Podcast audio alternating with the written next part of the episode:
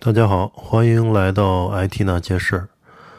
呃，今天是六幺八啊，不知道大家购物车里有呃囤了什么好物可以推荐啊？可以在下面留言。呃，言归正传，今天我们想聊一下呃云计算。呃，因为这段时间的工作和云计算相关的技术和应用呃相关。呃，所以也做了一些简单的总结和记录吧。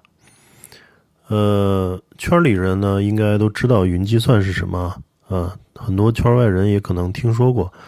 啊，其实简单的说呢，就是把服务器相关的这个基础设施啊，比如计算、存储、网络等资源啊，都放在平台上，啊，供个人或者组织机构呃随买随用。嗯，那么省去了传统自建机房购买服务器，还有安装配置软硬件及网络的这个过程啊。大家知道，就有些呃公司它有自建机房啊，数据中心，那它有需要有一个呃运营团队去对这些服务器进行管理、对维护。那么呃，其实这个上云的过程，其实最贴切的比喻呢，就是。呃，使这个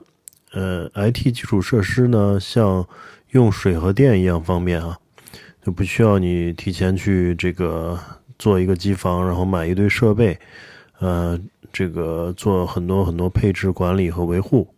啊，你直接在云上买服务就可以直接用了。呃，那这里面就有些呃非 IT 行业的朋友可能要问了，就是。呃，水和电我们很容易理解啊，它都是生活生产的必需品，不光是个人居家必备，还有这个企业、呃工厂啊等等这些生产，嗯，这个机构和组织都都需要水和电。那么，呃，这个服务器是什么东西呢？简单来说，服务器就是类似个人电脑的这个计算设备，也可以说就就是计算机的一种吧。呃，通常呢，体积要大于个人电脑，性能也强于个人电脑。那么，云计算的公司呢，就是要把这个数以十万、百万计的这样的服务器呢采购，呃，采购过来，然后放置于它在各个地区呃建立的计算中心中，然后再用虚拟化技术呢将这些资源池化。嗯，根据客户的需求动态分配并收卖给个人或者组织啊，然后客户只需要这个按时长和按用量付费啊。比如就简单说，我们可能买了个电脑，电脑是这个一百 G 硬盘，对吧？然后这个 CPU 是英特尔的，对吧？呃，这个 i 五或者 i 七，然后这个内存是八个 G、十六个 G。那我们也可以在这个云云平台上去买一个这样的，比如说呃四核的 CPU，然后八 G 内存，呃一百 G 的硬盘，哦，我可能嗯选完之后，呃两分钟就能创建出来，那这台机器就归你用了，你按时长付费就可以。呃，那么这个嗯。呃，买这些服务器资源的客户呢，通常会在上面去，呃，开发和部部署自己的这个网站啊，还有这个 App 啊，呃，这个也呃手机应用啊，包括小程序啊，还有游戏等等，嗯，面向个人或者面向呃机构的服务啊。那云计算最早是由亚马逊，嗯，Amazon 发布于二零零六年的。嗯，也十几年了，十六年了，呃，然后三年后的二零零九年，阿里云创立，马云对吧？还有那个王坚博士，王坚后来嗯被选为这个工程院院士，也跟这个阿里云的这个成功有呃很大关系啊。呃，目前全球云计算市场呢，这个规模大概一千多亿美元，嗯，每年还处于快速增长阶段。也就是说，有越来越多的企业，嗯，把自己的这种啊，对计算资源、对基础设施的需求，呃，都放到了云上，呃，越来越少的用户去建自己的这个计算，呃，计算中心啊，建自己的机房，呃，建自己的数据中心，对。然后，呃，这个一千，呃，一千多亿美元呢，中间二零零二零二一年啊，就去年，亚马逊这个云计算公司叫 AWS 的营收是六百二十多亿美元啊。呃，占到这个百分之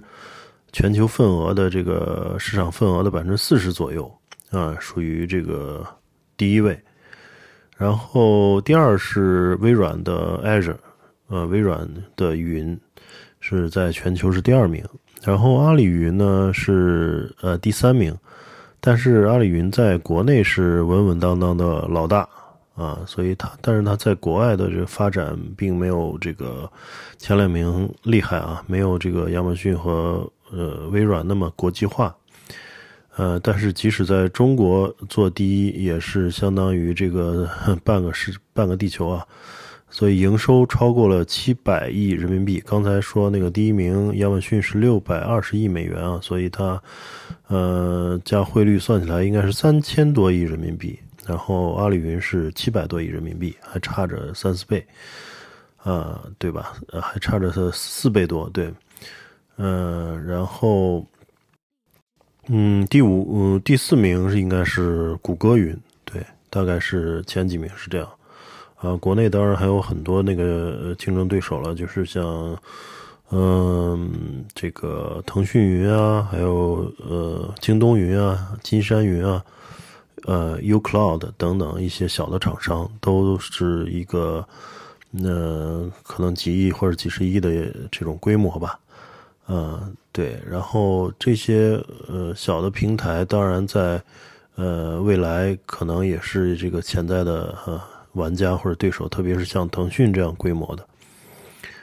呃，亚马逊呢，这个 AWS 作为先行者啊，它的产品的丰富度啊，还有平台的成熟度，还有这个全球的布局呢，一直是领跑于业界的。呃，目前云上的产品呢，已经超过两百个啊，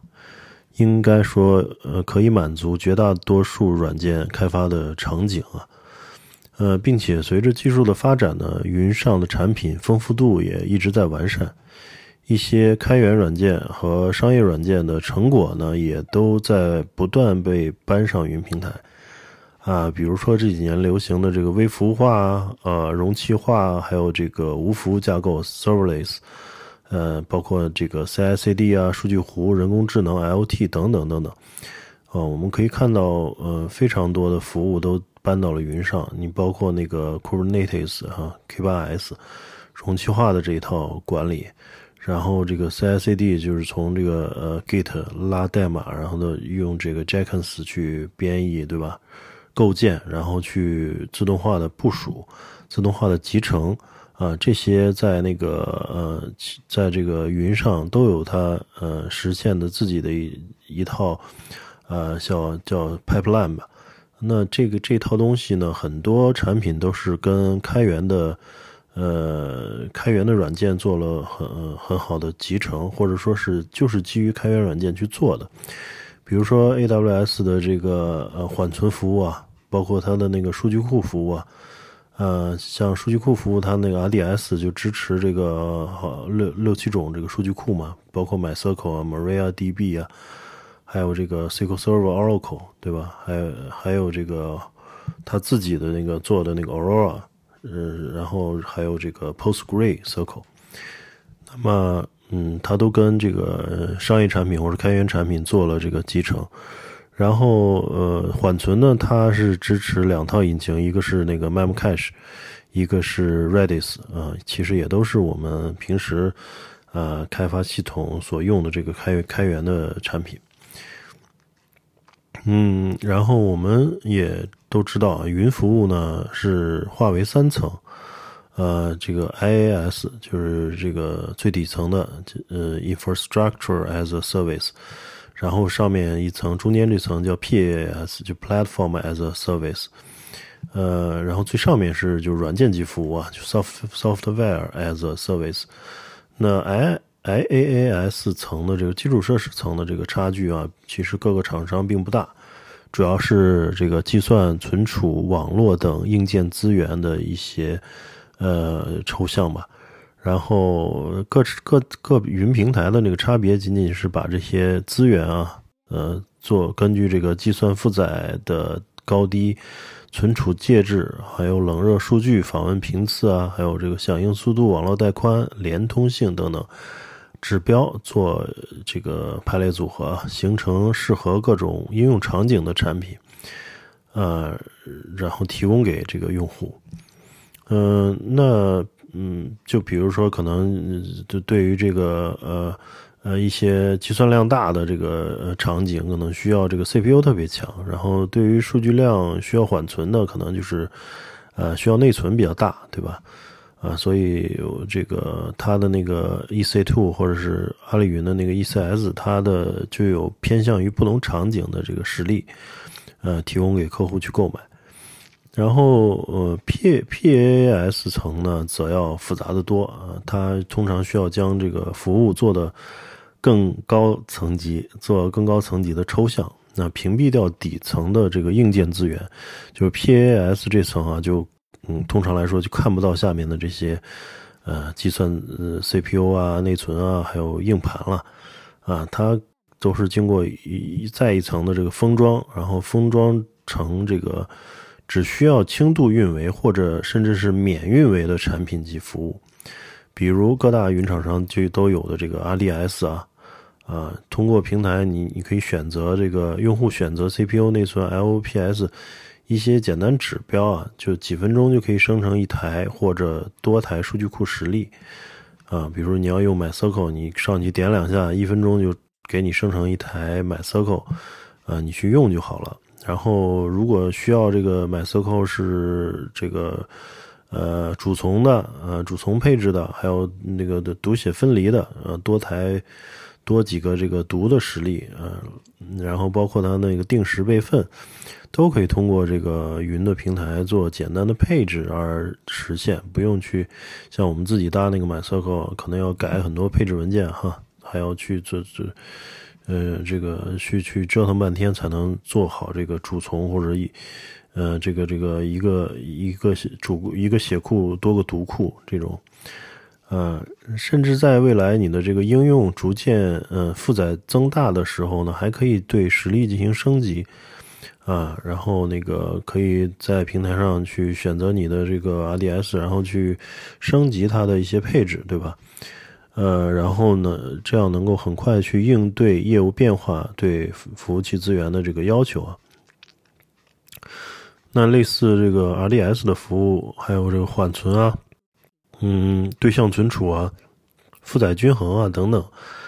那通过这些 PaaS 服务，嗯，可以加速企业的应用开发及部署啊，使也使得呃企业的业务更加敏捷，更专注于上层应用服务。呃，也也就是说，提供提供的区分于别的竞争对手的差异化部分。换句话说呢，在基础设施上所做再多的努力啊，其实带给用户的这个差异很小啊。啊，因为这个用户不会管你是怎么去管管理服务器的，或者说你买了多少台服务器，京东的这个你在京东上购物不会关心这些东西。啊，还是来看这个京东的这些这这个这个网站到底怎么样，对吧？嗯，它的价格啊，它的服务啊，它的这些东西做的怎么样？呃，响应速度啊等等。嗯，所以企业呢应该考虑将一些呃这个这部分基础设施的这个部分啊交给云云计算公司来运作，它仅仅上去买资源就搭建自己的服务就好。搭建自己的那个差异化的服务啊，当然本身就是规模化的互联网技术公司除外啊，这个就是还是有特例的。为什么说腾讯、阿里啊、京东这些公司，它基本上都自己自己建云呢？因为它的这个呃需求规模太大了，它本身可能就需要这个数万台或数十万台呃机器来支撑它的业务，对吧？所以它再去用别人的云、其他云厂商的这个服务的话，它肯定是性价比呃不高的，呃，相当于这个规模非常大，又让别人去赚钱了，所以它呃，一般来说就呃这个规模大到一定程度，就会建自己的云，然后就一方面满足自己的这个业务需求，一方面再提供给呃其他的中小企业的中中小客户，啊。把云计算作为一个业务模块来去运营，去去去去扩大自己的呃业务板块和营收。那么呃，这个近些年呢，随着云计算的发展和越发成熟啊，也可以看到一些趋势。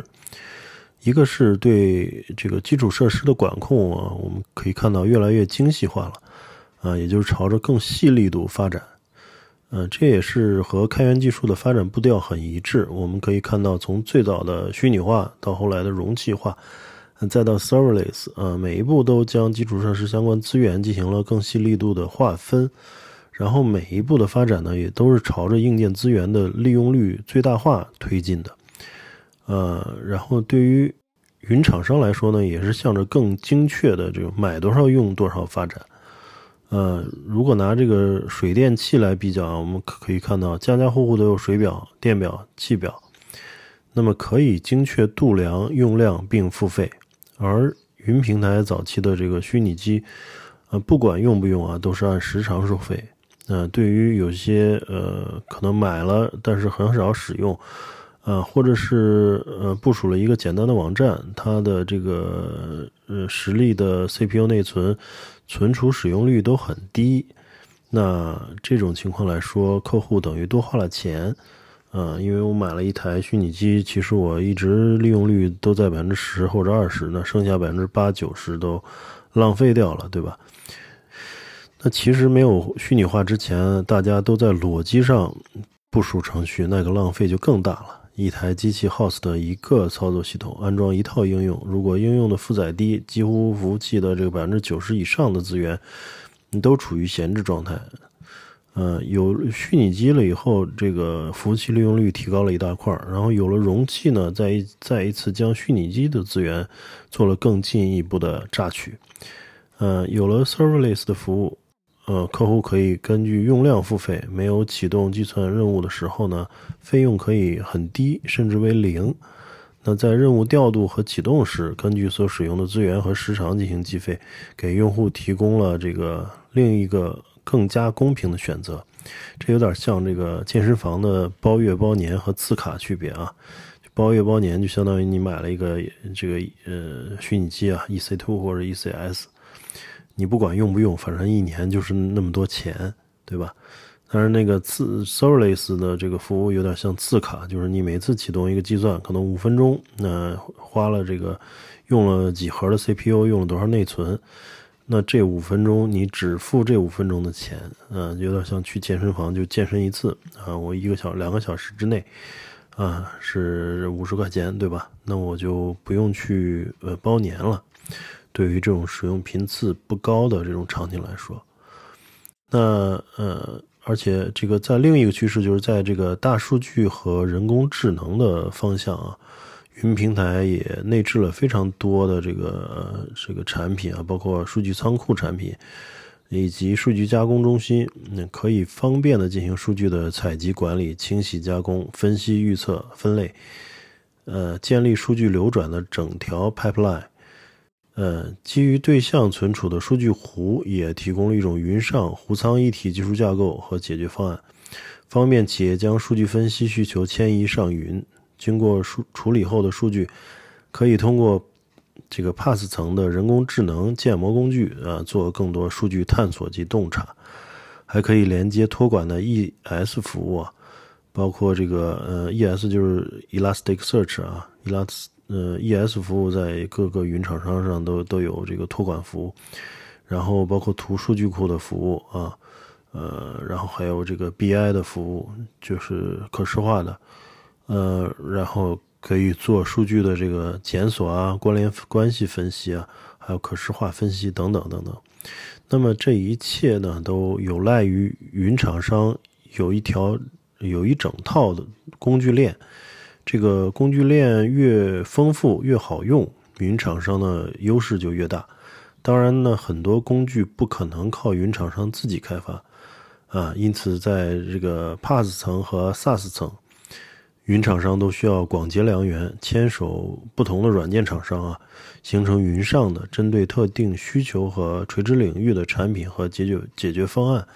啊，比如针对数据分析的这个 Snowflake 啊，DataBricks，这都是那个美国的嘛，那然后这个呃估值已经都是几百亿美元了。嗯，还有针对这个客户关系管理的 CRM 产品，呃，Salesforce 对吧？这也都是嗯百亿、千亿美元的企业。呃，那么云厂商的这个生态建设呢，也是竞争力的一个重要维度。嗯，呃，以上呢是近期工作中对这个云计算平台的一些理解啊啊，供大家参考。呃，后续有了更多体会，再去再来做分享。嗯，好，嗯，谢谢大家的收听，呃，我们下次再见。